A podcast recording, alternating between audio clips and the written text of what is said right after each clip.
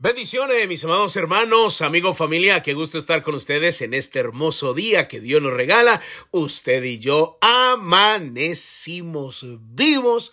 Bendito sea nuestro Dios. Creo que tenemos razones suficientes el por qué agradecerle. Te invito a que lo hagamos, papito lindo. Te damos muchas gracias. Porque aún en medio de estos momentos tan difíciles que enfrentamos a diario, pues hoy tenemos el privilegio de disfrutar este nuevo día. Por favor, ayúdanos a vivir de acuerdo a la altura de este glorioso privilegio. Hemos sido bendecidos. Hay millones de personas que en este momento no pudieron despertar y nosotros estamos aquí por tu misericordia, por tu amor, por tu bondad, porque todavía el plan que has establecido desde antes de la fundación del mundo sigue vigente para cada uno de nosotros. Oro y clamo por cada persona que escucha estos devocionales donde quiera que se encuentren sean bendecidos ahora en el nombre de Jesús. Amén y amén. Gloria al Señor. Le damos la bienvenida a aquellos que ingresaron a los devocionales desde el corazón de Dios. Soy el pastor Fabio Castañeda, donde todos los días pues escucharás una palabra que estoy seguro que bendecirá mucho tu vida. Así que estamos listos para recibir esta palabra extraordinaria. Aprovecho para saludar a todos los radioyentes que en diferentes emisoras, pues les agradecemos a todos quienes transmiten estos devocionales desde el corazón de Dios. Muy bien, estamos estudiando una palabra que ha sido una bendición. Hemos escuchado testimonios increíbles de lo que Dios está haciendo y espero que usted la esté disfrutando como el mejor plato de comida si eh, vale la pena hacer esta comparación. Pero la palabra es mucho más deliciosa y va mucho más allá.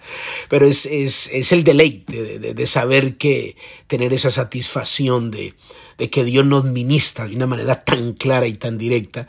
Entonces estamos muy agradecidos. Y, y esto hace que la palabra sea mucho más certera porque yo no conozco la historia de mucha gente o sea, quizás cualquier persona de la congregación que yo pastoreo pueda decir, bueno, a lo mejor el pastor conoce parte de nuestra vida y por eso, eh, porque hay gente que nos ha llamado de diferentes partes del mundo y dice, pastor, mire, a usted le faltó sino decir el apellido de mi familia. Y donde usted por casualidad de un ejemplo del apellido de mi familia, yo creo que yo caigo muerto ahí, porque dice cosas tan reales de lo que estamos viviendo, entonces no me mire a mí por favor, simplemente yo soy el cartero. Mire que es Dios directamente hablándole a su vida.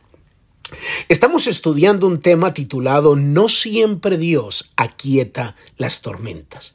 Son principios que debemos entender para poder eh, enfrentar nuestro diario vivir con, con, fundamentos firmes, claros, porque si algo tiene que quedar claro es que en la vida eh, hay problemas, hay adversidades. Jesús lo dijo.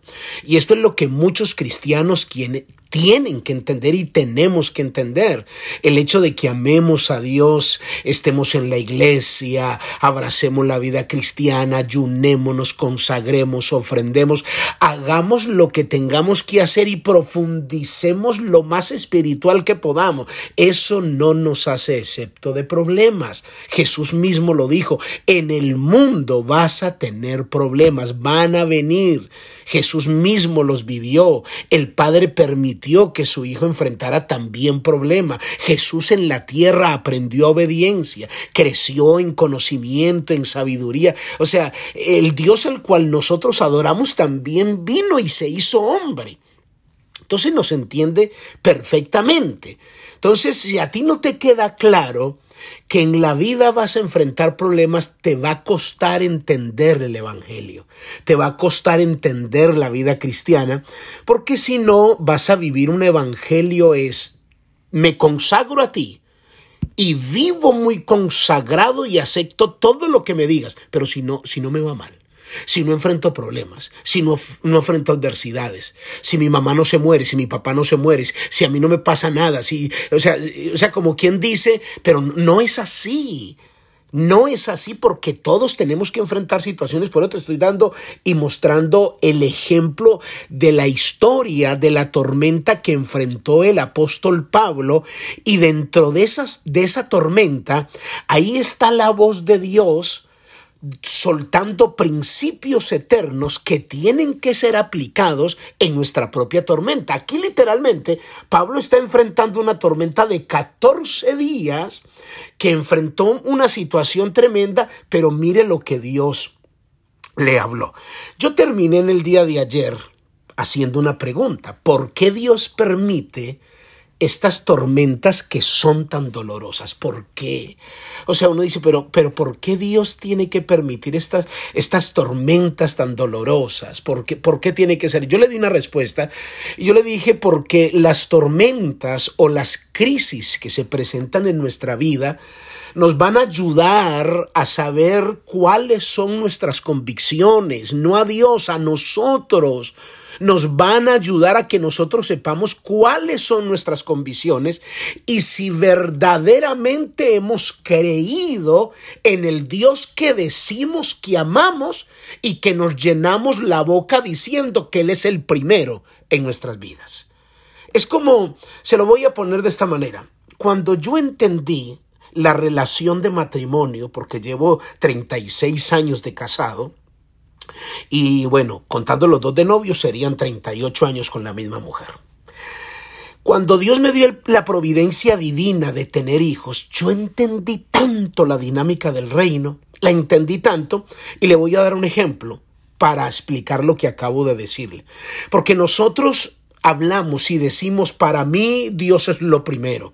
Yo tengo convicciones claras y yo amo mucho a Dios porque para mí Dios es, es, lo máximo y así hablamos. Entonces le voy a dar un ejemplo de relación matrimonial. ¿Cuántas veces usted le ha dicho a su cónyuge, yo estoy cansado o cansada de palabras, no quiero más palabras, yo quiero hechos? ¿Le ha dicho usted alguna vez así a su pareja, a su novio o a su cónyuge? Porque es que el esposo o la esposa viene con palabras persuasivas para decirme que me ama cuando sus hechos muestran lo contrario. Como quien dicen, dicen tantos tus hechos que no me dejan oír tus palabras. Entonces usted se para y le dice, estoy cansado. Estoy cansado, estoy cansada de que me hables palabras y palabras y palabras y palabras. No, a mí me muestras hechos. Perfecto.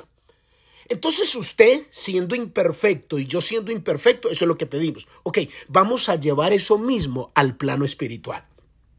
Que Dios nos dijera, estoy cansado de que me digas que soy muy lindo, que soy lo primero, que, que me digas que no hay un Dios como, como yo, que soy lo máximo, pero mientras estás bien, pero cuando vienen los problemas, me dices que no sirvo, que no soy bueno, que no te ayudo, que amo a unos más que a otros. Estoy cansado de palabras, diría Dios, necesito hechos, que me muestres fidelidad y confianza en medio de los momentos de crisis. ¿Qué piensa usted de eso?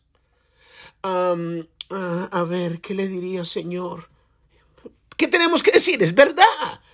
Es verdad, porque es que a veces nosotros, eh, eh, Dios nos exige cierto nivel de fidelidad y de compromiso y frente a Él nos cuesta mucho. Pero es que uno es débil, uno es débil, uno, uno, uno, que, yo, yo no puedo, porque es que, pero tú que eres imperfecto y yo que soy imperfecto, la exigimos. La exigimos tal perfección. Si yo te presento una botella de agua y te digo, mira, tiene 99.9 de agua pura, pero tiene solo 1% de agua de cañería, por favor te pido que te la bebas. Yo estoy seguro, pero 100% seguro que me va a no, no, no, no, no. No, no, no, no, no, yo no, yo no, ¿cómo me voy a beber eso? Pero solamente tiene un 1%. No importa, así tenga un 1%, no me la voy a tomar, yo quiero 100%. Entonces a veces nosotros pedimos 100% de, de fidelidad y de compromiso en nuestras relaciones, pero cuando se trata de relación de Dios con la iglesia, entonces ahí sí queremos que, que Dios no nos pida tanto. Entonces ah, ponemos a Dios que si se tome el 1% de agua de cañería y nosotros le entregamos a Él solamente un 99.9 de fidelidad. No, Dios quiere que entendamos de que Él permite las tormentas y las crisis para que usted y yo veamos nuestro nivel de convicciones y si verdaderamente hemos creído en Dios, porque es la única manera. Porque es que las tormentas, mire, las tormentas evidencian el nivel de, de, nuestra confianza, de cuánto creemos en Dios. Le voy a mostrar un ejemplo bíblico donde Jesús aquieta una tormenta, pero los discípulos, Jesús aquietó esta tormenta. Hay algunas que no las aquieta, sino que nos ayuda a cruzarlas. Pero esta tormenta Él la aquietó, Él la, él, la, la apaciguó, la hizo callar, pero en medio de esa tormenta, mire lo que evidenció. Mateo capítulo 8 versículo 23. Mire lo que dice la palabra. Mateo 8:23 dice, y entrando él en la barca, sus discípulos le siguieron. He aquí que se levantó en el mar una tempestad tan grande que las olas cubrían la barca. Entonces, voy a, voy a parar aquí para que usted entienda que en la vida hay problemas así. Ay, no, no, tengo un problema, como decimos en Colombia, tengo un chicharrón, mejor dicho, como de 15 patas, mejor dicho, un problemón inmenso un problema muy fuerte, una tempestad tan grande que me quiere partir la vida, que me quiere partir la barca, que quiere acabar conmigo. Pero mire lo que dice la, la Biblia, pero él dormía. Y vinieron sus discípulos, se le despertaron diciendo, Señor, sálvanos que perecemos. Y mire lo que Jesús les dijo, ¿por qué teméis, hombres de poca fe? Entonces levantándose, aquí Jesús aquí está la tormenta, levantándose reprendió los vientos, el mar, y se hizo grande bonanza. Y los hombres se maravillaron diciendo, ¿quién es este hombre? ¿Qué hombre es este? Que aún los vientos y el mar le obedecen. O sea, la tormenta que enfrentaron los discípulos aquí, ¿qué fue lo que mostró? ¿Qué fue lo que evidenció en la vida de ellos? Uno, evidenció temor, o sea, mucho miedo a enfrentarlas. Número dos, enfrentó o, mostró su poca fe, o sea, no habían convicciones claras. Y como número tres, todavía no, no habían subido a la revelación de quién era Dios. No habían subido a esa revelación propia de quién era Dios. ¿Por qué? porque ellos mismos dijeron, pero ¿quién es este? ¿Qué, hombre es este? O sea, no, no lo habían visto como el Dios que salva, que le puede decir al mar calla, que le puede decir al viento enmudece, que le puede decir a alguien que está muerto resucita, que le puede decir al cáncer desaparece, que le puede decir a una mamá, a un papá te levantas, que le puede decir a aquellos que están en promiscuidad, en una vida desordenada, sal de esa cueva. El Dios al cual usted y yo adoramos, necesitamos creer que Él tiene ese poder. Pero cuando vienen las tormentas, nos generan mucho miedo y a veces no lo vemos. Y lo único que lo evidencia es que el miedo no se evidencia en un culto. Usted está en un culto. ¿Cómo estuvo el culto? ¡Ay, qué lindo! ¡Ay, canté tan lindo! ¡Ay, qué belleza! ¡Qué culto tan hermoso! ¡Qué presencia! ¡Aleluya! Ok, eso que estás diciendo en el culto quiero que lo digas cuando estés en la tormenta. No, porque es que en la tormenta, en la tormenta no, no, no, así no se puede hablar. O sea, no quiere decir, somos humanos, reaccionamos. El problema es lo que tú dices cuando estás en el dolor. Los despropósitos que le atribuyes a Dios cuando estás en el dolor. Dios no está eh, eh, en contra de tus manifestaciones humanas, sino en lo que sale por tu boca, si sigues creyendo o no en el Señor. Mañana continuamos. Padre, yo te doy gracias por esta palabra en el nombre de Jesús. Amén y amén. Muy bien, mis amados hermanos, amigos, familia, cuídense mucho. Bendiciones. Bye bye.